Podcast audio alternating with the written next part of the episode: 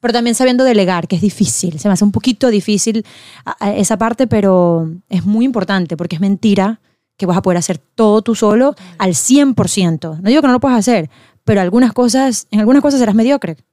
Coño, no es posible. Entonces pienso que, que es muy importante tener un equipo, pero sí, eso, que, que- que no, no cualquiera, sino gente que en verdad crea en tu visión, que la respete y que quiera luchar contigo hasta el final. Música con M de Mujer es traído ustedes gracias a Kiki Chic, todo en joyas. Ingresa a kikichickshop.com y conseguirás esos anillos, collares y pulseras que tanto te gustan. Y si estás en Nueva York, puedes visitarlas en sus tiendas ubicadas en Noho y Soho.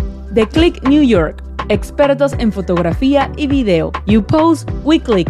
Tú posas, nosotros hacemos clic. Encuéntralos en Instagram como The Click New York. Raquel Pedraza, quien no solo te diseña outfits personalizados, sino que también puede ser tu estilista o sastre para todo tipo de eventos, desde alfombra roja hasta sesiones de fotografía. Ingresa a raquelpedraza.com para encontrar sus últimos diseños. Bienvenidos a otro episodio de Música con M de Mujer, el podcast dedicado a resaltar a todas las mujeres en la industria musical. Yo soy Vane Mena y hoy tengo una invitada de lujo a quien de paso tengo el placer de llamar amiga. Se trata de Nela Rojas, una cantante venezolana de la isla de Margarita, quien en el 2019 me hizo pegar gritos de alegría luego de haberse ganado el Grammy a Mejor Nuevo Artista. El sencillo de su primer álbum, Boy, fue elegido entre las mejores 54 canciones del 2019 por el New York Times. Ese mismo año llegó a ser invitada especial de la gira de Alejandro Sanz por Estados Unidos. Ha colaborado con artistas como Jennifer López, Carlos Vive, Luis Enrique, Susana Vaca, Los Amigos Invisibles, Monsieur Periné, Caramelos y Cianuro y el maestro Juan Luis Guerra. En el 2020, tras firmar con Sony, lanzó su segundo álbum de estudio, 12 Margaritas, y les cuento que está próxima a lanzar su tercer álbum. Así que basta de preámbulos y empecemos ya con este episodio. Nela, bienvenida finalmente Ya sé. a Música con. Muchas gracias. Nadie se puede creer que vivimos en la misma ciudad No, y que soy la última casi de este, de este, de, de qué? De la mitad de este año. De la mitad de este año, bueno, pero no, ya va. Eh, eres apenas la cuarta de esta segunda temporada. Ah, ok, entonces ya, ya no estoy tan molesta. Pero ya no yo- tengo. pero yo te lo dije. Yo te dije, Es yo verdad. te estoy guardando para cuando ya se pueda hacer en Sí, persona. ok, ok, eso es lo la que dice. las Lo dice, cosas. lo que ella dice, pero está bien, está bien. Sí, pero Está sirviendo, me siento mejor. Sí, sí, sí, pero admite que también te escribí, mujer. Es verdad, es verdad. Hay pruebas, así que yo Hay pruebas. me debería callar. no hay, pruebas. dudas y hay pruebas. No, no, pero yo siempre he querido, admiro muchísimo lo que hace, no solo porque es mi amiga, pero porque en verdad lo que hace es genial. Genial. Gracias. Me encanta mucho su trabajo y así que estaba ansiosa porque esto pasara. Así que aquí por fin. No, la admiración es mutua. De Gracias, verdad, amiga. 100%. Si no, no estarías aquí. Gracias. Mira, pero yo te voy a echar a la calle con tu muy mala memoria. ¿por qué? Porque yo voy a contar aquí. ¿Estamos bien? las? Sí, la- es, que, es que hay muchas matas en la casa y aquí, ok. Es listo. que, bueno, es que, bueno, les estoy dando un tour también por el espacio de Nela. Uno de los nuevos espacios de, Esos nuevos espacios. de mi gran apartamento en Nueva York. Eso, amo. Para los que no saben, bueno, los apartamentos de Nueva York son así, son chiquititos. Sí. Entonces, pero por aquí se está solucionando la cosa. No, Sí. pero está bello, a mí me encanta. Ay, Me gracias. encanta. Todos son cositas de lugares donde he ido y he tenido conciertos, por cierto. Sí, aquí Esto fue en Corea. aquí- claro, me acuerdo cuando fuiste por Corea. Ahorita ya vamos a hablar de esto. Aquí no Ah, se ve en la cámara porque están chiquitico, pero el Carnegie Hall, ahorita Sí. ya hablaremos de eso también. sí, claro vamos para allá. Pero sí, como decía, iba a echar a la calle tu mala memoria. ¿Por qué? Porque tú no te acuerdas realmente como tú y yo nos conocimos. Tú juras que fue a través de tu hijo tambor, pero no. Sí, y no. Nos No. conocimos antes, ¿dónde? Sí. Le abriste a María Teresa Chacín. ¡Wow! ¿Verdad? Yo ni vivía acá. No, vivías en Boston todavía. Creo que todavía no te habías graduado. Estabas a punto de graduarte. Es muy posible, claro. Fue el primer concierto que hice en Nueva York, que ni siquiera, bueno, sí, fue, le abrí a ella junto a Ana Carmela también, que es otra venezolana ajá. increíble, Sí, sí. cantante, que las dos abrimos y me acuerdo que me llamaron de, era en una iglesia, ¿verdad? Era una iglesia, sí. O que ocuparon como ahora como tipo venue de sí. conciertos. Sí, recuerdo Bueno, yo estaba eso. a última hora, me llaman a mí los amigos que estaban organizando eso, me llaman para que los ayuden con la, con la, con la producción. Y me acuerdo cuando llegas tú, me preguntas, ¿dónde está el green room? Y que, y que no hay green room. green room. La más diva, o sea, además. Te puedo conseguir como en este cuartico aquí. Ya me acuerdo. Ahí. Y creo que te, te dejé sola era porque como era una iglesia slash escuela, Ajá. te dejo sola como en un salón lleno de pupitres y yo te dejo allí y yo salgo a seguir haciendo lo que estaba haciendo cuando de repente yo te escucho cantar. Yo no te conocía en ese momento. Mm. Yo, por favor, ¿qué es esta voz? Ah. Y me acuerdo que entré, tú estabas todavía cantando, me senté calladita para no interrumpirte y me quedo viéndote. Y cuando terminaste asusté un poquito porque ahí yo le y te dije, wow, ¿qué es Ah, porque me, me preguntaste, ¿me puedo quedar? Creo que fue. Sí, mientras yo calentaba. Sí, ah, ahora sí te acuerdas. No, porque creo que ya hablamos de esto, entonces me estoy viendo la cabeza. Sí, es verdad. Y me dijiste, ¿me puedo quedar? Y yo bueno, me imagino que habré pensado, qué raro, pero sí, claro, quédate. Claro. Pero, Pero, sí. bueno, pero ya va, espérate, porque no he brindado por ti. ah, Salud por ti. es que esto es con todo. Pues esto es con todo. Salud. Salud por ti. Por ti y por este momento. Me encanta. Pero mira, antes de adentrarnos más como que en la parte musical, cuéntame un, un poquito. Es que tenemos a Tambor acá, si de repente ven que me asusto o miro hacia el piso, es que tenemos a su hijo acá. Es que tambor no puede faltar. No puede En esta faltar. relación, tambor es parte No, no, de no, no, nosotros. no. Yo quería grabar en esta casa para que saliera Tambor. que luego saldrá. Luego saldrá. Pero cuéntame un poquito de tu infancia, lo que fue crecer en la isla de Margarita. ¿Qué recuerdos tienes así Mm. muy vívidos de tu infancia? Eh, yo siempre he dicho que crecer en la isla, y es algo que debo reconocer que es algo así como que no sabes lo que tienes hasta que lo pierdes. Porque una vez que me tuve que emigrar, una vez que estuve aquí en los Estados Unidos, eh, cada vez que vuelvo a la isla, no puedo estar más orgullosa y, y feliz de haber crecido en un lugar tan cerca de la naturaleza, con la playa a tres minutos de mi casa. Que, repito, eso no era algo que yo entendía o apreciaba en el momento que vivía allá. Y yo nací allá y estuve allá hasta los 16 años y luego me mudé a la ciudad de Caracas y luego de Caracas que me vengo a los Estados Unidos. Pero me pasa que cada vez que ahora vuelvo, porque he tenido la fortuna de que por lo menos una vez al año vuelvo a ver a mi familia allá en la isla, que siguen todos allá, mis padres, mis hermanas, mis hermanos, perdón. Am, cada vez que vuelvo caigo en cuenta del lugar tan especial del que soy y que obviamente forma parte y de, de lo- de- lo- de mi música, eh, de lo que quiero transmitir y por eso es que yo siento que llevo mi bandera para todos lados de mi isla, ¿no? Am, y en cuanto a la música, también lo mismo, yo ni siquiera cantaba en español. Yo lo que cantaba era en inglés, cantaba Cristina Aguilera, Mariah Carey, porque luego ya ah, un poco más madura me doy cuenta que lo que tenían en, en común todas estas cantantes era la habilidad vocal, o sea, era para mí era un reto cantar, que lo es, para cualquier cantante. Totalmente. Eh, Mariah Carey, Celine Dion, Whitney Houston, eh, está por acá, Minnie Riperton, um, Cristina Aguilera, y creo que todo eso me apasionó muchísimo porque para mí la voz era como que un juguetico con, Claro. que, que, que quería ver qué tantas cosas podía hacer con él y explorar. Entonces estas cantantes, cantantes siento que me permitieron hacer eso. Y por eso fue que llegó un poquito después a lo que es en can- a cantar en español, porque ni siquiera cantaba en, en- en español, era todo en inglés, con ese gran acento así margariteño. y Pero ¿cómo llegas a cantar en español? ¿Alguna cantante que te haya motivado? sí, sí, much- años después me, me mudo a la ciudad de Caracas, gracias a un profesor que tuve allá en Caracas, en la Escuela Contemporánea de la Voz, que marcó mi, mi- mi vida y, y mi carrera. Alejandro Zavala, que fue mi profesor de canto, comenzó a decirme, ok, ya tienes, ya, ya te has estudiado bastante lo que es este mundo del pop y las cantantes, divas, eh, que, hacen acrobacias con la voz.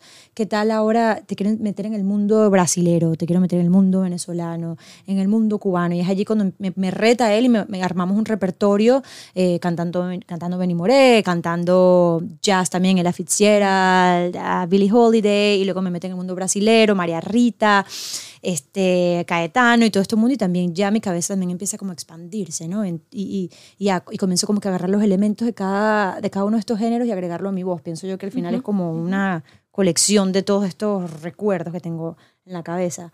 Y, mm, y es gracias a él, realmente, que empiezo como a cantar también en español, en portugués, y donde en verdad es como una explosión en mi cabeza que digo, ya va, ¿qué es esto que estoy haciendo? Es cuando me, me voy a los Estados Unidos. Ok. Vengo para acá a estudiar en Berkeley, en Boston, y es cuando yo Que ahí encuentro... conoces a Javier Limón, ¿no? Sí, pero antes de Ah. que él llegara estaba la Negratilia, que en verdad es Sí. la reina de todo este cuento. Sí, sí. Porque la, la, la Negratilia, que me la, que me la enseña, es un, un americano, norteamericano que se la había aprendido para un recital porque él tocaba mandolina. Me contacta a mí, porque soy venezolana, y me dice, está esta canción que fue escrita para mandolina realmente, pero Henry Martínez le pone letra y quisiera saber si la puedes cantar. Estoy seguro que te la sabes. Y yo, sí, sí, claro, ni idea, no conocía la canción. Cuando llego a la casa y la escucho, no puedo creer la belleza que escuchaba y que por casualidad hablaba de por la mar. Porque dice la negra Tilia que se para antes de las 5 de la que, que antes de las 5 de la mañana ya ha vendido todo por el bulevar en por la mar. O sea, ya ahí emocionalmente. Hubo una conexión Claro. que yo nunca había sentido con la música que cantaba. Porque como cantaba en inglés y cantaba pop y todo esto, el hecho de que, de que ni siquiera cantaba en mi idioma tiene mucho que ver. Y había dejado como que la interpretación a un lado y enfocada en la técnica. Y es por eso que digo que la Negratilia fue un antes y un después para mí. No, mire, yo, yo no soy cantante, yo no tengo ni idea de nada, pero a mí me suena como muy difícil de cantar ese Oh. tema. A mí me suena dificilísimo. sí es complicada y me costó mucho al inicio, porque primero, yo como te dije, yo no cantaba música tradicional venezolana, pero es cuando te das cuenta que a pesar de que, de que no, no la cantaba, siempre estaba alrededor, porque los, el 5 por 8 para nosotros es como bailar un merengue dominicano. Y, sí se me hizo fácil fue en el momento que, que yo, me, yo dudé de mí misma cuando me dicen que a falta de una guitarra canta la negra Tilia con palmas. Y yo, ¿cómo voy a cantar yo un 5 por 8 con una melodía tan complicada y haciendo el ritmo con las palmas? O sea, no existe, baterista no soy, y esa coordinación tampoco creo que la maneje. Y de repente yo lo que hice fue, van a cerrar los ojos y, y- cantarla. Y cuando abro los ojos dije, wow, me salió. Llevando el, el, el 5 por 8 aquí y cantando al mismo tiempo. Y ahí es cuando dije, ya va, que hay algo que... Y, y además cuando veo la reacción de la gente que nunca he obtenido con otro que cantaba, que sí, la gente le gustaba, pero esa conexión que yo tuve con la música, la gente lo, lo, lo, lo recibió también. Y es claro, por tu interpretación. O sea, conectaste Sí, más. sí, sí, sí. Mira, yo nunca pongo a mis invitadas en el spot de pedir que canten, Ay. pero te puedo poner en el spot. ¿Cómo no? Con esa canción te puedo poner, ya Con que la le estamos hablando tanto. A ver, que no he cantado, que son las 6 de la mañana aquí. claro, que, bueno, pero como la negra Tilia, voy a intentar. bebiendo mimosas. Hay un problemas, poco alcohólicas ellas. Sí. A ver. mm, Será más bajita.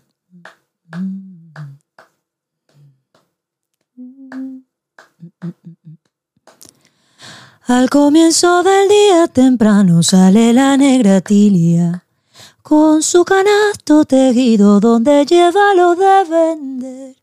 No son las cinco, todavía no hay cielo azul que anuncie la mañana. Rumbo al mercado de por la mar la negrita pa. Franela china de algodón y plumas de nilo. El alcoholado español, los naipes y el mentol. La blusa fina, el jabón y crema de tocador. Cuando el sol se aparecito, la negra tilia ventío todo. Wow. Ya. Gracias, ¿dónde- Primera vez que te hago una serenata así, creo. Primera vez, Sí. sí. Wow. Salud. Primera vez que Salud tengo tan de cerca. Mm. Sí, porque la última vez que te vi fue en el Carnegie y no estaba tan cerca. No, no, no, Ay. Pero ya vamos para allá, ya vamos para allá. Mira, por cierto, tienes hermanos, ¿no? Tengo una hermana y un hermano. Yo sé que esto no se debe decir, pero eres la favorita. Obvio. Me encanta que lo Sí. digas sin duda. No, no, es que en verdad soy la favorita de ellos también, porque ellos, mi mamá se casó muy temprano. em, Eres la menor. soy la menor. Se casó a los 16 años, que ella perdía, ella pidió permiso de viaje para poder ir a su luna de miel a sus padres, imagínate. Imagínate. Lu- Hasta no podía ni siquiera beber en su luna de miel. Claro. Y luego a los 18 tiene a mi hermana, a los 19 tiene a mi hermano y es a los 32, 33 que me tiene a mí. Uf, no. Entonces, sí, yo era como, yo soy como, era como la muñequita de mi hermana. Ellos me pedían, ellos dicen que pedían mucho un hermanito o una hermanita. Y ya mis Claro. padres a los 30 y pico, que sería como mi edad ahora, tener un Claro. hijo, este, decidieron, ¿saben qué? Sí, ya Adriana y Efraín, que son mis hermanos, están ya muy grandes, vamos a tener, ah, vamos a, sí, vamos a tener otro bebé. Y ahí salió esta belleza. Nana. No, que soy yo, por favor, el talento de la familia. Y consentida, chamo. O sea, me decían eh, chupetica de ajo. Eso es lo agrio Sí. y antipático y horrible que debe ser comerse una chupeta de ajo. Así Así, serías. de dulce era. Lo podría imaginar de niña. ¿Qué te pasa? Mira, yo soy, yo soy ahorita un golfeado, chica. Uf, qué rico el golfeado. Me encanta, me provocó. y Pero no tiene ahí a veces un saborcito agrio, ¿no? El golfeado. Sí. Un acidito. Total. Entonces, bueno, eso sale de vez en cuando. Para los que no saben de Venezuela, tienen que probar un golfeado. Sí, es como que como un cinnamon, el otro día estaba un explicando. cinnamon, como un cinnamon, pero tiene algo un poquito así, algo acidito que no sabrá qué, qué es, porque no sé cómo se hace. Yo tampoco sé cómo se hace, sé que es mucho trabajo. Sí, tiene queso arriba, creo que Ajá. el queso lo que le Puede sabor ser. saladito, Puede ser. pero sí. Este, y sí, entonces 15 años después nací yo. Claro. Bueno, ahorita decías que cuando sales de Caracas, eh, te vas para Boston, ahí estudias en Berkeley y luego te vienes a Nueva York. Sí. Primero, ¿por qué Nueva York? ¿Por qué Nueva York? Creo que me bien como un por qué no. No, exacto, porque no, no. No, realmente soy una de esas que decía Nueva York, nunca. No viviría nunca en Nueva York, estás loco. Que la velocidad de esa ciudad, eh, que si está sucia, que si las ratas, que, que, que- que lo caro. Fui una de esas. Y yo siempre trato de explicarle a aquellos que me dicen lo mismo, que no pueden comparar el venir cuatro días por Totalmente. primera vez a la ciudad a hacer todos los movimientos turísticos que ¿sabes? sabemos el Times Square que nosotras yo creo que Odiamos. evitamos el Times Square. O sea hay que ir aquí está Times Square hay que ir para acá. Entonces cómo hago así ¿Cómo hago así cueste no- más Así me demora para 40 minutos más. evitar todo lo que pasa ahí. Entonces recuerdo que sí la primera vez que vine me pasó eso. Luego volví por casualidad a hacer una audición mi primera audición de Broadway eh, para On Your Feet Sí, sí, pero fue súper novata. Primero, o sea, yo hacía, hice un poquito de musical theater, de teatro en la universidad en Berkeley y me, me apasioné. Pero siempre pensé que no iba a tener una oportunidad por mi acento. Yo dije, esto va a ser imposible porque esto es para los americanos. O sea, ¿cómo yo voy a, a hacer el papel de, no sé, de las de Chicago, por lo menos? Um, o cabaret. Um, y pero en el momento pensé que no, porque si sí veía que había un poquito de rechazo en la universidad Cuando tenía el acento, o sentí yo que tal vez no me dan un papel porque bueno, tenía mucho acento. Y recuerdo que vine a ver una obra y estaba, ella se llama, se me olvidó su nombre, pero el, el apellido es marroquí, si no me equivoco, marroquín. Es una mexicana muy famosa aquí en el mundo de Broadway que ha arrasado y le han dado papeles a- de una supuesta norteamericana y ella le ha dado su swing haciéndolo latino y fue cuando lo vi, eso me abrió a mí el mundo. Y luego sale On Your Feet, On Your Feet, que es la de Gloria Estefan. Y yo Sí, dije, esto me sí. queda perfecto. Vine a Nueva York, audicioné. Yo recuerdo, tú sabes que cuando uno va a audicionar tienes que traer una, una paginita, un one sheet, que es una página Sí. con tu foto y la otra atrás como que las cosas que has hecho. Yo traje un libro, así. Cuando me dicen tu resumen, yo aquí está. Cuando en Margarita vendí pequeños, o sea, y la, la señora me dijo como, ay, qué tierna, Qué lindo, ¿sabes? Qué linda niña. Me dice, tienes que ser una página, no un libro. Y yo, ah, ok. No creo que haya sido por eso que no quedé, pero no, No. me lo dieron.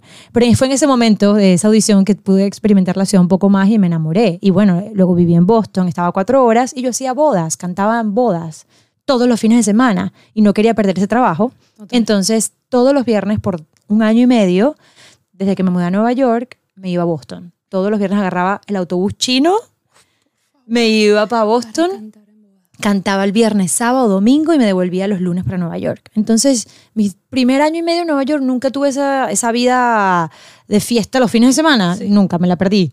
Y de lunes a jueves estaba trabajando en otras cosas y los fines de semana era irme para Boston hasta Sí. que hasta que ya Increíble. hasta que ya no tuve que hacerlo más, gracias a Dios. O sea, fue increíble, pero también es desgastante, ¿no? 100%. Y eso me, llega, me lleva a pensar mucho en el año 2019, el año de Nela. Ay, fue un gran año, de Fue verdad un que gran sí. año. Sí, hasta, que en ese momento no éramos amigas y yo celebré tu Grammy como que si se lo Ah. ganó una hermana. O sea, yo gritando frente al televisor, yo, ¡vamos! Sí, gracias. Porque claro, yo te había escuchado cuando la abriste a, a María Teresa. Ajá. Pero digo que esto me lleva a hablar del 2019, tu gran año. O sea, te ganas el Grammy Best New Artist, compartes escenario en los Grammy con Alejandro Sanz, con Aitana, con, con Gracie. Yo siento que cualquier persona que esté empezando en esta industria, que aspira a ganarse el Grammy, sí, muchos, muchos lo aspiran por lo que es realmente, que es un reconocimiento a, a tu talento ¿no? Y a lo que has logrado. Pero muchos otros también piensan que el Grammy es la solución a todo. que el Grammy te va a abrir las puertas de todo y que tu vida económica Así, va además. a cambiar. Sí, sí, sí, que ya te van Te a mandan un cheque las de los ofertas, Te va a llegar el cheque, te van a llover las ofertas, etc. ¿Qué tanto cambió tu vida antes y después del Grammy, tanto en lo personal como en lo laboral? Lo que pasa es que el mío fue un caso extraordinario. Porque el 2019, como lo acabas de mencionar, fue un año genial para mí porque fue el año donde pasó todo. Lancé mi primer álbum en la vida, Voy, Voy. con Iberia. Recuerdo que fue, en- lo, hicimos en el avión, literalmente entre las nubes lancé ese álbum porque fue, video.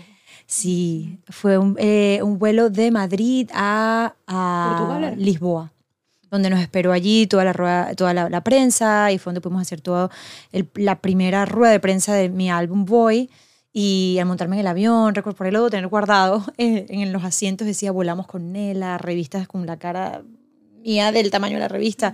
Fue una experiencia súper bonita, fue una primera vez muy linda. Y después de eso nominados en los Grammys también, que yo pensé que hasta ahí llegaba todo y de repente, bueno, dicen mi nombre cuando estamos allá en la, en la, en la ceremonia. Indudablemente, los, Latin, lo- los Grammys, un reconocimiento de ese tamaño, sí tiene una gran influencia y peso en tu carrera, sí es un antes y después, sobre todo por la exposición. No pienso que sea necesario para, cual- para el éxito de cualquier artista ni que defina el, el nivel de un artista, pero indiscutiblemente es un paso agigantado que te saltas por la exposición que te da, obviamente. Am, así que sí, para mí fue un- todavía lo pienso y, y me- es increíble, es increíble porque por lo mismo, porque fue mi primer año donde estaba haciendo todo, acababa, a- a- pensé que para eso faltaban ya unos años más de trabajo, porque acaba de sacar el álbum, un álbum además que no era para nada persiguiendo la fórmula de radio, vanguardista. Nunca sido así. No, Nunca. mm, sí, creo que el momento, yo creo que para mí es un error que crear a partir de eso, ¿no? De a partir de, esta es la canción que se va a llevar el Grammy y esta es la canción que va a llegar a los Billboards. Me imagino que hay gente que le presión. puede funcionar, pero para mí ese método de creación me parece un poco alejado de lo que yo quiero. Entonces, este álbum fue así, un álbum que tiene canciones que pueden durar siete minutos, álbum- eh, canciones que no tienen coro, canciones donde ah, casi que es a capela, es un álbum súper desnudo de casi cajón, guitarra y voz. Y por eso nunca pensé que podría ni siquiera ser nominado y competir con artistas con tanta popularidad. ¿Quiénes estaban ese año que no recuerdo? Eh, estaba Gracie, estaba Aitana, que estaba Claro. ahí como que, yo dije, están, me, me están poniendo a mí allí como para, eh, ¿cómo se dice? Para distraer, decía yo, Sí, sí. para distraer. Por eso estaba entre Gracie y Aitana, decía yo. También estaba Paulo Londra, que chama, los fans de Paulo Londra me cayeron encima. ¿En serio? Esos estaban indignados, indignados porque, claro, creo que su audiencia también es un poco más de niños, puede ser. Algo eh, así como lo que pasó hace poco cuando Rosalía ganó, creo que fue el álbum del año y no se lo llevó Bad Bunny. ah, y los también, fans de. Bad Bunny atacados. Es muy gracioso. Los Sí. comentarios eran que, o sea, no puede ser dónde salió esta niña, la conoce su mamá. Mm. O sea, fue, sí, fue heavy. Ellos se volvieron como locos. Eh, Paulo Londra, eh, ¿quién más estuvo?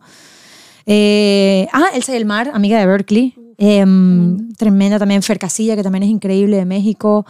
Eh, no recuerdo ahorita quién más. Éramos, éramos varios. Así que mm, sí, sí, sí, fue increíble. Y es un, algo que me llevo toda la vida. Y, y dije caso extraordinario porque ah, luego soy, creo que soy la única Best New Artist que luego le tocó una pandemia.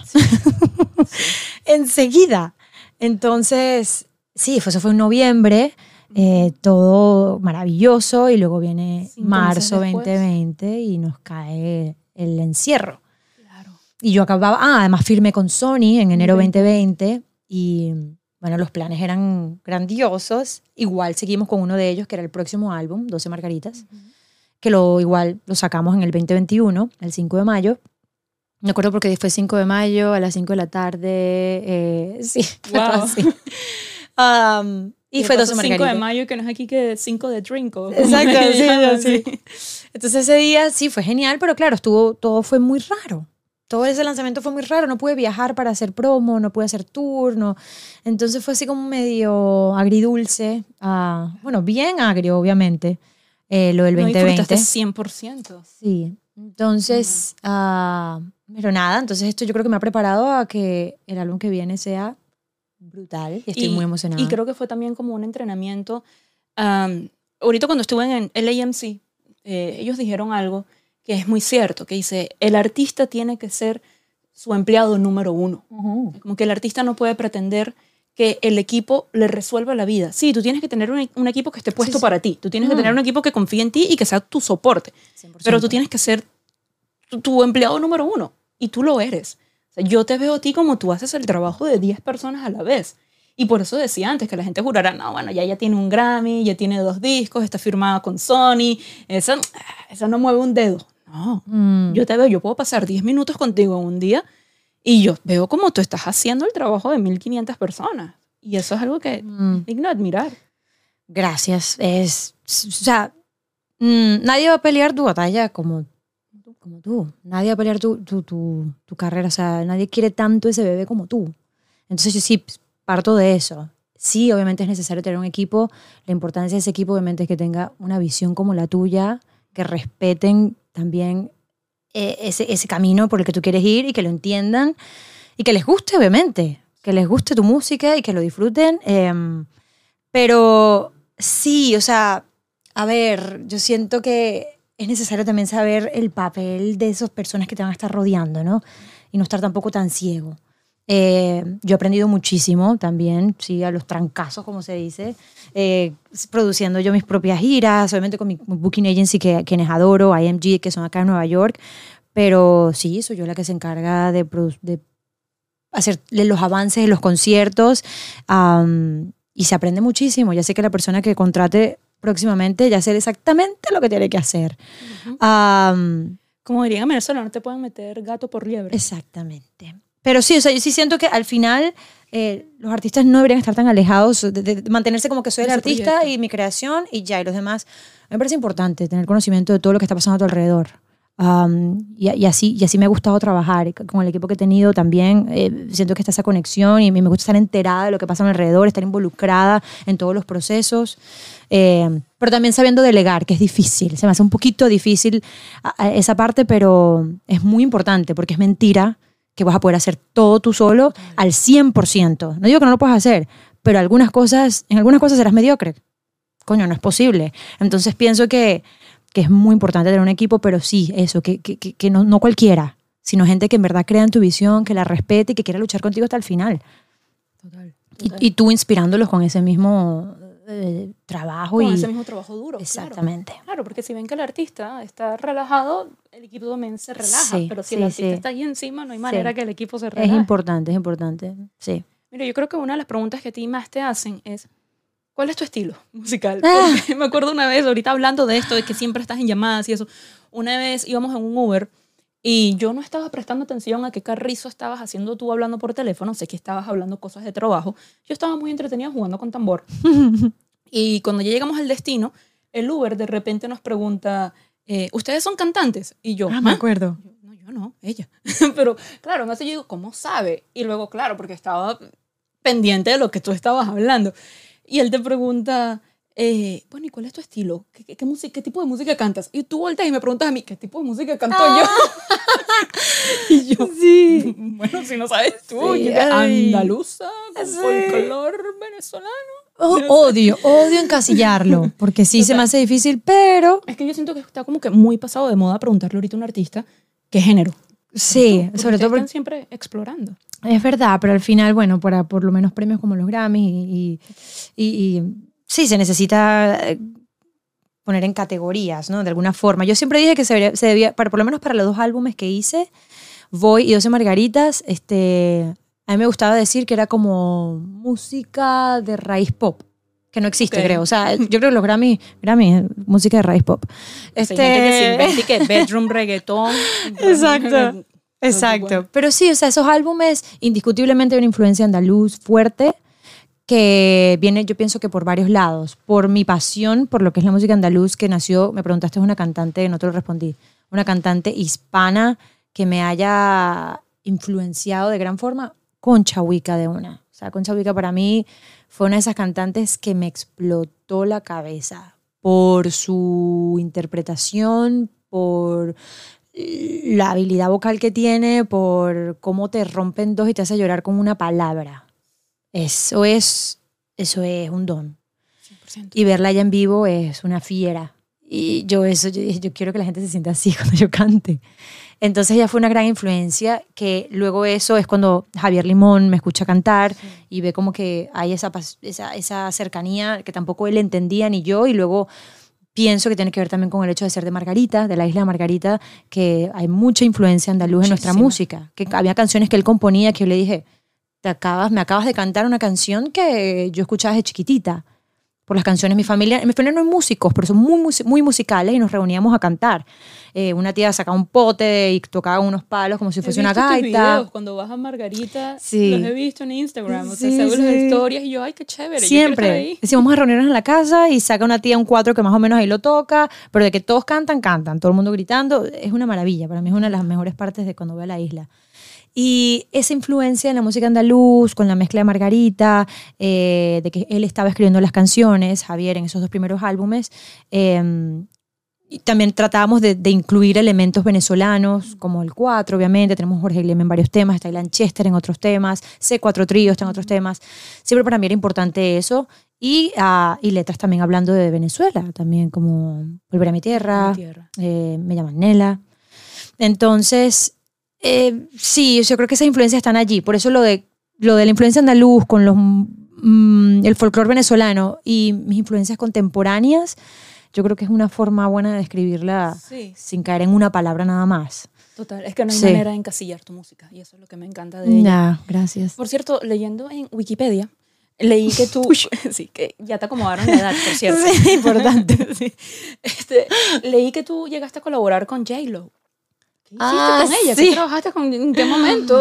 Bueno, J-Lo me llamó porque ella quería... Claro. No, no, mentira. Epa, Jenny. Mi amiga Jenny. No, esto fue cuando yo estaba en Berkeley. Fue algo súper, súper random que pasó. Que fue que me contactaron para una sesión de Spotify que ella iba a hacer. Ah, fue unas canciones que hizo como en vivo, como tres temas, si no me acuerdo, mal. Em, si no me, si, si no me, ¿cómo se dice? Si no me mal, decir, si, si no me acuerdo mal, sí, si no me, Sí, sí, sí, sí, si no sí. me acuerdo mal. Am, y les hicimos coro, éramos un- una chica que vive acá, yo vine de Boston para hacerlo y, y nada, pues fue genial que me iba a imaginar yo que iba a poder a conocer a, conocer a esta mujer. A J-Lo fue increíble, fue súper bonito, fue algo muy rápido realmente. Me da risa porque mucha gente dice, no, ella colaboró con J-Lo y la invitó. Fue mientras era estudiante en Berkeley y no estoy disminuyéndolo para nada, pero mm, Si yo me fue... emociono porque trabajo con la hermana de J-Lo. Ay, verdad que me comentaste eso. Sí, sí, sí, sí. Ella muy linda, muy buena gente. Llegué a conocer su equipo, llegué a conocer a su, a su mm, vocal coach, quien es muy conocido. Se me acaba de olvidar el nombre en este momento, pero es increíble. Ah, Steve, es- se llama Steven Michael, algo así. Uf, estoy matando el nombre aquí. Pero es un cantante increíble, a quien admiro también muchísimo. También me encantó conocerlo. Así que sí, eso fue hace mucho tiempo, mucho tiempo. Ah, estando yo en Berkeley. Sí, como yo me gradué en el 2015, entonces entre el 2011 y 2015. Bueno, pero hablando de íconos, una colaboración que sí es una colaboración. El maestro Juan Luis, Juan Luis Guerra. Ay, no, eso fue Mi guitarra, ¿no? mi guitarra, mi guitarra. Eh, además que tiene una historia súper bonita porque mm, esto, fue una, esto no, no se pretendía que fuese un dueto, Ok. nunca. Esta canción pertenece a un disco de puros hombres, hombres de fuego. Un disco que es como el volumen 2 de Mujeres de Agua. ¿no? Mujeres de Agua fue el primer álbum, Hombres de Fuego fue el siguiente, Mujeres de Agua tenía a Wicca, tenía a unas cantantes españolas, Sandra Carrasco, si no me equivoco. Eh, y en este iban a estar Alejandro Sanz, Carlos Vives, que ya salió ese álbum, Juan Luis Guerra, eh, Draco. Y yo estaba, me acuerdo, con Javier en su estudio y él me dice, oye, ¿me ayudas a grabar las maquetas de estas canciones para Carlos Vives, para Alejandro Sanz? Y yo, claro, me acuerdo que grabé las maquetas. Y en particular me encantaba la de mi guitarra. Y dije, qué canción tan linda. Y tal vez se notó hoy cuando la canté, porque cuando Juan Luis Guerra la recibe, se la devuelve a Javier y le dice, ah, ya grabé la voz. Y cuando Javier la escucha, me dice que escuchaba mi voz todavía allí. O sea, él no quitó mi voz, sino que me hizo armonías, o sea, me hizo coritos a mí. Y grabó, Él sí te hace los coritos. él sí me los puede Él sí hacer. te los puede hacer. Eso puede hacerme una corito. Y grabó una estrofa. Y Javier le dice, maestro, me disculpa, pero eh, la idea de esto es que en él la hiciera la maqueta para usted, una guía. Y Juan Luis Guerra parece que le responde diciendo, pero es que ella canta muy lindo, no me quites a la niña, déjala. Brindar por ti. Quiero brindar por ti. Salud. Es que, no, señores, sí canta muy lindo. Salud. Salud. Ah, lo siguiente es que Javi- me llama Javier y me dice, eh, ¿tienes un dueto con Juan Luis Guerra? Yo, disculpa. Y me dice, resulta que esta canción vas a ser la única mujer en el álbum de Hombres de Fuego porque Juan Luis lo pidió. Y yo no me lo puedo creer. No me lo puedo creer. Ya yo había tenido un acercamiento con él, obviamente, cuando hice el, em, un video de Berkeley donde canté Ojalá que yo a café con él. Somos cuatro estudiantes, él llega al estudio de sorpresa, nosotros tenemos un tributo para él y nos dicen Juan Luis Guerra está en el edificio. No podemos creerlo. Llega ese hombre Claro, de cuatro altísimo. metros con toda la mejor vibra de preguntarnos y cuéntame qué, qué estás estudiando. Él y yo estudiamos la misma carrera, que fue eh, producción y composición contemporánea, um, CWP, Contemporary Writing and Production. Este, y hablamos un poquito sobre eso, muy buena gente, cantamos la canción y sale ese video que está por allí en YouTube. Y ya luego, es, ah, eso ya fue como estudiante, luego ya como artista más establecida, eh, hacer este dueto con él, que además es una canción preciosísima. Eh, sí, fue todo un sueño, fue todo un sueño. O sea, ¿qué- ¿quién no ama a Juan Luis Guerra? ¿Quién que es latino? Por favor. No ama a Juan es el Luis Guerra. maestro. Es el maestro. Que hablando de mi guitarra, me encanta que tú te llevas a tu guitarrista para todos lados. A Miguel Sí, me Sí, encanta. sí, Lo sí. vi hasta en el, en el, en la sesión que hiciste, creo que fue con, con el sistema. Sí. Wow. Sí, sí, sí. No, Guila tiene ya un certificado venezola- de, de venezolanismo. Sí, total. Ya, listo. No tiene pasaporte porque no sé si le hace falta. Eh, sí, Pero- eso te iba a decir. Realmente queremos. Perdón. Pero tiene, sí, sí. Pero tiene un certificado ya de, de tequeños, empanada, cachapa, playa, cocada, todo, todo, todo. Y es margariteño. Margarita. sí, sí.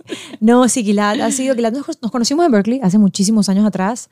eh, y empezó conmigo cuando le abrí a Messi Periné. Por primera vez, cuando los con- yo conocí a Messi Periné en Colombia, en Bogotá, en un concierto donde abrí para Carlos? Vives. Uf, ah, estudiante de Berkeley también todavía. Entonces, entre, no sé, ponte 2014. Puede ser. Fue un concierto que hicieron allá en, en Bogotá, en el creo que se llama el Teatro Mayor. Iba a estar Toto La Momposina, Carlos Vives, Messi Periné, eh, Herencias de, Kim Key, un montón de gente, de artistas colombianos. Y yo logré abrir el concierto. Eh, y en esa, en, allá, tras bastidores, me acuerdo que me llama Nela, la habíamos escrito allí, en ese viaje. Y emocionados, la estamos haciendo allí en backstage, como que escuchen, escuchen esta canción. Y yo con la letra en el teléfono, tratando de acordarme la melodía. Santi, de. Periné, comienza a tocar con el ron roco, unas líneas, improvisando. Y ahí le decimos, y que cuando grabemos la canción, tú quisieras ser parte de la canción. Y él, sí, ustedes me mandan que yo después le grabo, no sé qué. Y así fue, nos fuimos a Boston, grabamos la canción, se la enviamos a, se la enviamos a Santi y Santi nos envía de vuelta unas líneas que son las que escuchan en la mitad de la canción, eh, que es él tocando el ronroco. Y de allí nos hicimos amigos y luego ellos tocaron en Boston y me dijeron si les quería abrir. Y ahí toco yo por primera vez con Gilad. Y de allí se volvió mi para confidente, eh, mejor amigo, guitarrista.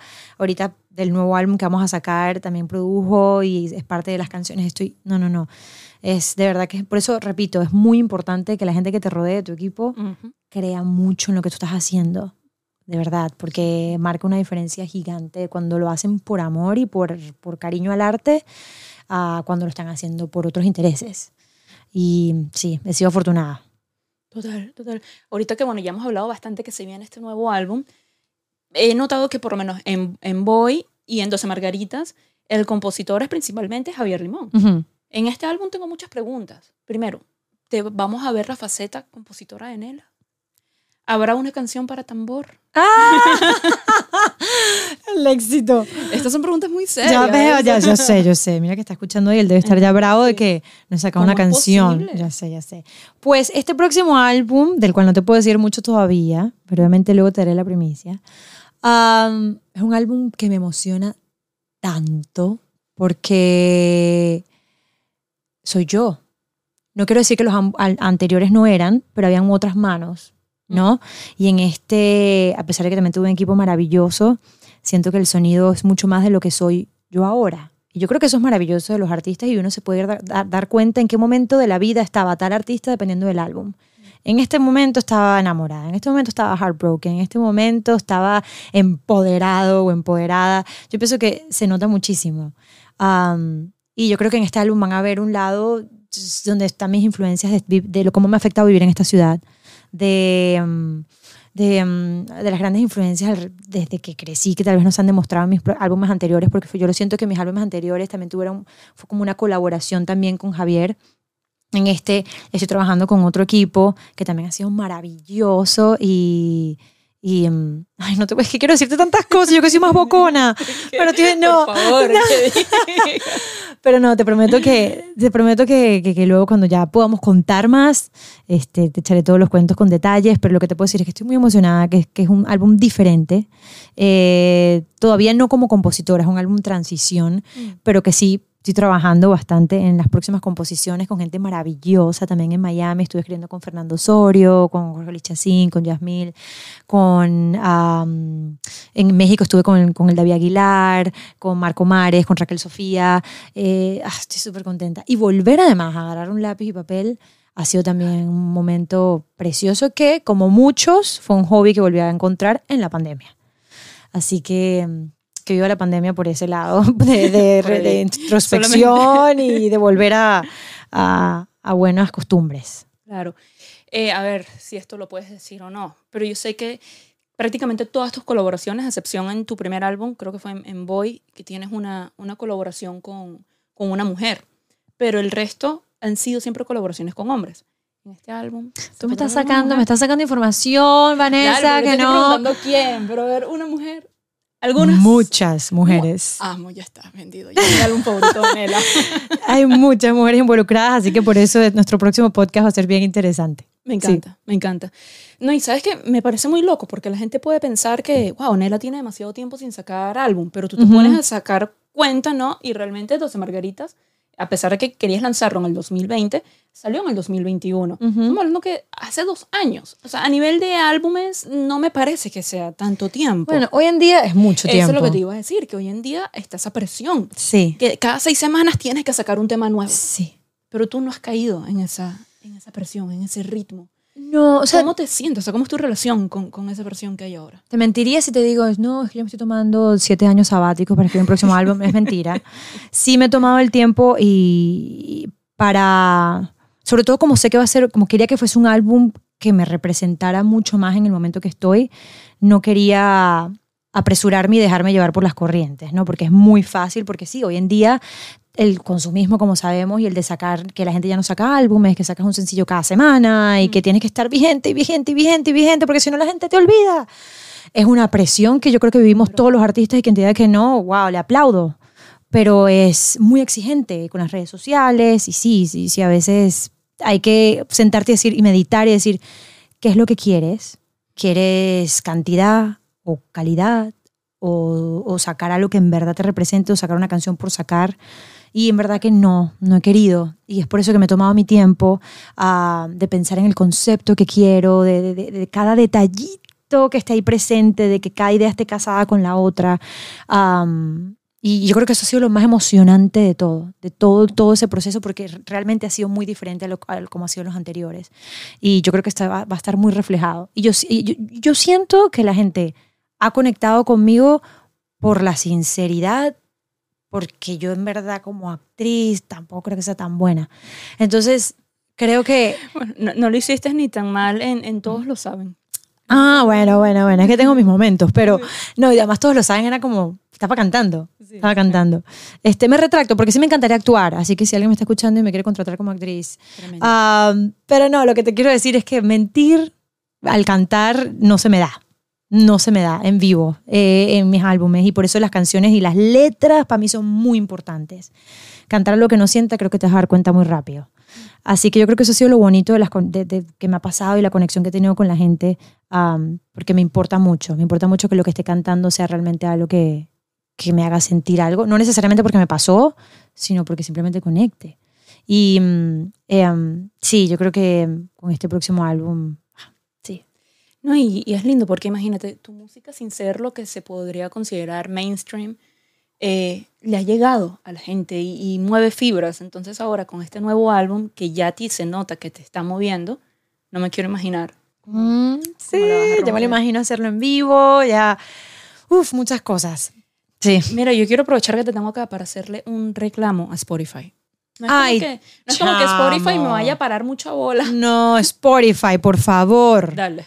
Aquí estamos. O sea, ¿qué fue lo, No te imaginas, la- me mandaron 300 mensajes de la última que montaron. Ah, En este momento hay una. Ya va, voy a leer el expliquemos, nombre. sí, expliquemos. Sí, voy, voy, voy primero a leer el nombre Hay que de la darle- canción porque la tuve que hay que darle publicidad porque- gratis. Porque sí, porque no entiendo muy bien el nombre de la canción y probablemente ni la voy a es, pronunciar que es. India, ¿no? No sé dónde es. Sí, creo que es de la India. Pero el tema es que no es la primera vez que suben en tu perfil un tema de otra artista. Y creo que esta vez no es la misma chica. Creo No, que es no, otra no. chica. No. Y la canción se llama, perdónenme, yo no sé qué idioma es esto, Biar Yendut Tepak Kusintan.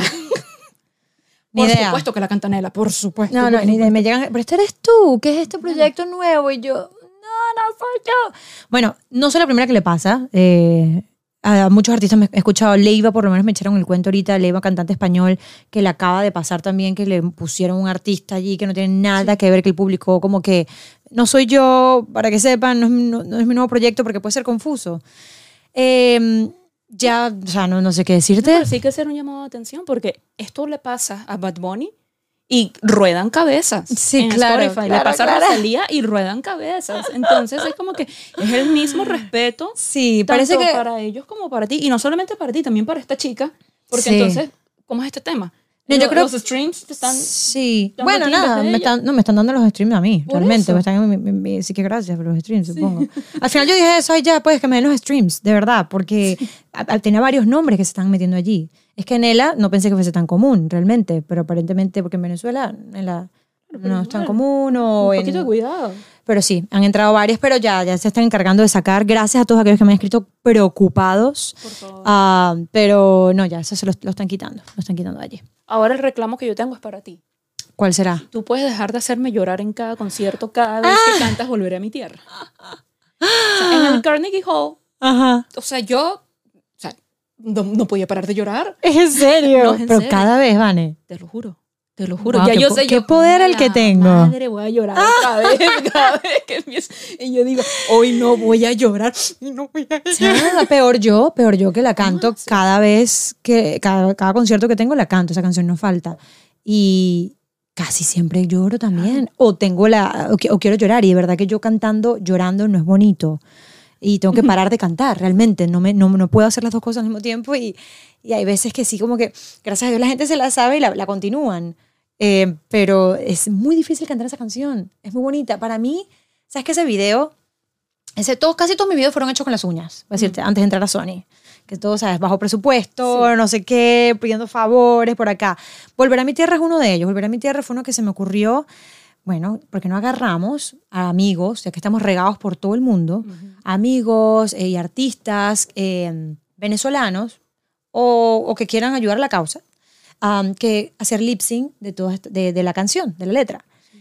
Junto a, no me acuerdo con quién fue que hice este video, ah, con una- un amigo aquí de Nueva York, eh, buscamos un, a un fotógrafo, un camarógrafo, y comenzamos a, buscar equipos en diferentes ciudades. En Los Ángeles me ayudó Gaby Camejo con Beto Arbelo a, a- a hacer los artistas de Los Ángeles, que estaba Gabriela de Faría, estaba ah, Prakriti, estaba mm, también de los tres dueños, eh, uno, de los, uno de los raperos también, que me disculpan si me olvidó el nombre en este momento. No, el, el- el otro. Calle, no, no, que iba a decir que no, calle 13. Calle 13. Sí. Este, No, ay, se me ay, se me fue el nombre. qué vergüenza. Bueno, genial. Él también fue parte del video. Gente en México, donde estuvo Pastor Oviedo, estuvo um, em, Mariaca estaba en ese momento en México grabando, Mariaca, eh, Mariaca Semprum. En España estaba Ana María. Este, tuvo, nada, uní todo el mundo tan bello. Claro, es más, luego el reclamo que me llegó de Miami, de George, de Karina, de, De todos, todos. de que cómo era posible que a mí no se me ocurrió grabar a gente en Miami, porque se me pasó Miami. Claro. No tenía equipo allá, entonces como que, y todo fue muy rápido, tenemos que sacar el video rápido. Y luego yo edité ese video. Tú mismo. Yo edité ese video con Premiere, amiga, con lo mismo que haces tú. Wow. Aprendí a usar Premiere, no sé qué. Así que me disculpan, hice unos cortas ahí raros. pero editar ese video, porque además yo tenía todos los takes y, en- y de cada artista. Y los artistas llorando mientras... Y entonces paren, paren, paren, ya va. Uf, déjame respirar, déjame respirar, respirar. Y volvían a grabar y otra vez lloraban. O sea, yo lloré editando ese video porque todos los artistas estaban súper conmovidos, artistas que he visto toda mi vida en la televisión que no conocía, a otros que eran muy cercanos, y, y verlos que les tocaba tanto la canción como a mí, eso fue tan bonito, tan, tan, tan bonito. Así que, mm, nada, el haber hecho ese video también fue, fue, fue genial. Hablando de cosas geniales, ¿te imaginaste que ibas a estar sold out en el Carnegie Hall? Mm, No, no lo pensé, de verdad que no. Yo, o sea, yo sí soñaba to- so- tocar en el Carnegie Hall y pensé que algún día pasaría, pero que agotado. Y además me impresionaba que no había, o sea, habían venezolanos, pero no era como la mayoría. Ujú. Eso fue muy bonito. Fue hermoso. Muy, muy bonito. Qué tarima tan emocionante, qué día tan, tan, tan, tan grandioso el tener a toda mi banda allí también apoyando.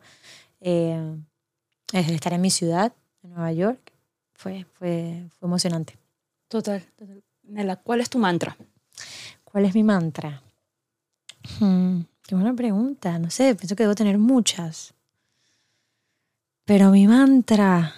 hmm, que es algo que aprendí de mi papá, pienso yo. Mi papá siempre, para todo, tenía una solución. No que la tenía en las manos, pero siempre sabía que había solución para todo. Y recuerdo que cada vez, por lo menos me acuerdo cuando vine de, de, audición en Berkeley, no me dieron la, la beca. Y yo llegué llorando, porque obviamente mis papás no podían costear lo que era la universidad en ese momento. Y mi papá me decía, eso se va a solucionar. Tranquila, todo tiene solución. Todo tiene solución. Así sea que la solución sea que no va a pasar, porque eso era lo mejor que podía pasar. Entonces siempre trato de tener eso en mi cabeza. En cualquier problema, en cualquier obstáculo, todo tiene solución. Entonces, sí, yo creo que es una buena forma de... de que a veces que me vuelvo loca y no puedo con el estrés. y como, ¿Pero cuál es la solución? ¿Cuándo va a ser la solución? Tampoco perfecta, pero sí trato de mantener eso en la cabeza y de centro. Claro. Sí. ¿Tienes alguna tarea pendiente? Hay muchas, muchas. La primera que te vino a la mente.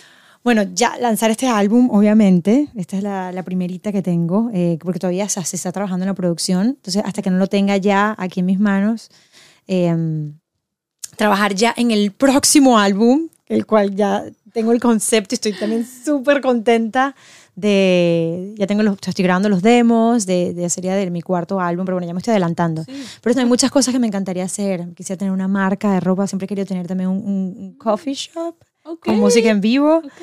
Eh, también ah, me encantaría actuar. Tuve una oferta el año que ha pasado también para, para una película, pero pienso que tú tienes que esperar, ¿cierto? Mi enfoque es lo, el álbum, pero Dios quiera que ya después sí podemos meternos en ese mundo. Leo, Leonardo Padrón, Netflix. Aquí estoy. Ya que estamos contactados en Ah. Netflix.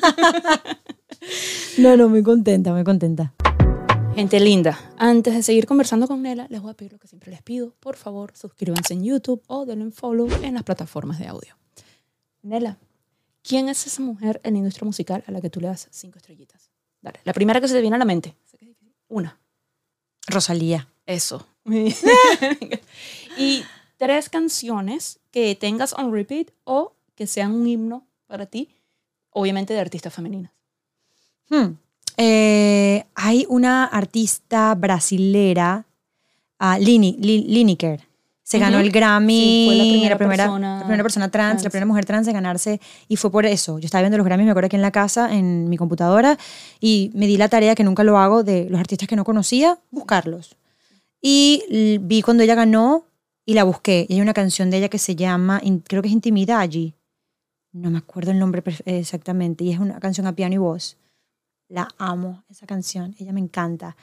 Eh, otra artista que últimamente, no quiere decir que, o sea, porque mis artistas favoritas, Lianla Havas, es una de mis grandes influencias. Eloise. Eloise me tiene enamorada. Es una británica. Eh, You Dear, creo que es una de las que más escucho. Ok. Y mm, últimamente, ah, a ver, a ver, a ver, a ver, a ver. ¿Puedo ver mi, mi, mi cuenta de Por supuesto. Es que hay una artista. A ver, a ver, a ver. Erika Badu, es una de las últimas que estaba escuchando. Pero. Marisa Monte también. ya No, no, no, no. aquí, María Teresa Vera. Eh, ah, sí, un montón, un montón. Amo. Sí. Amo. Bueno, Nela, en serio, qué gustazo. Ay, Finalmente, haberte tenido en el podcast, de verdad, un honor. O sea, Gracias. estar con esta mujer al lado. ¿En No, el honor es mío y hay que hacer otro. Hay que hacer otro, por También favor. Lo haremos, lo haremos. Yo tengo, quiero, quiero contarte más Para el cosas. tercero, el cuarto álbum, que obviamente ya tú sabes que vine a grabar a tu casa solamente por tambor. Que no ha salido, vamos a saber. Tambor. Está, está dormido el pobre. Tamborcito. Papi, mírate. Ven, que hemos hablado de ti un montón. Ven acá, tambor, para que te Tambor, ven. vale. Eso es tambor. más linda que tengo en la vida. ¿Verdad? Habla, tambor. Está olfateando. Tambor, ya lo que decir. Sí. En verdad, sí, tienes toda la razón. Me falta la canción de tambor. Te falta la canción Mira eso. ¿cómo no? Con ese amor. Con este amor cerramos, señores. Por su favor. madrina, Vanessa. Ya lo bauticé. Ya lo bauticé, literal. Le mandé fotos a Nela del momento del bautizo. Es verdad, es verdad, es verdad. Bueno, Gracias, linda. querida. No se olviden, no, gracias a ti. No se olviden de seguir las redes del podcast en Instagram, TikTok y Threads. Porque ya no, ahora hay que estar en Threads también. Como... Si vuelven a inventar a otra aplicación y No, otra ya, por favor, plataforma, ya, ya, por favor, ya. ya me retiro. No, ya, en serio, ya. Pero en fin, sigan. igual, porque uno igualito va. Como ganado. Todo está. arroba música M de mujer sin el con y mi cuenta personal es arroba vanemenag. Si nos siguen a Nela, que dudo que no lo hagan, por favor, la tienen que seguir. Nela, ¿cuáles son tus redes? Me pueden seguir por Nela Rojas M en Instagram, Facebook. No tengo threads, no creo que lo vaya a abrir, pero me pueden seguir por las otras. Tambor, ¿tienes redes sociales? Sí tiene, pero no la uso. Ah, no, entonces no siguen. No, la mamá no la usa. Necesito, la madre. si alguien quiere aplicar para el puesto de Community Manager de Tambor, eh, por favor, contácteme a través de Nela Rojas Production Tambor. Eso es todo, gente. Se les quiere. Muchísimas gracias. Gracias a ti.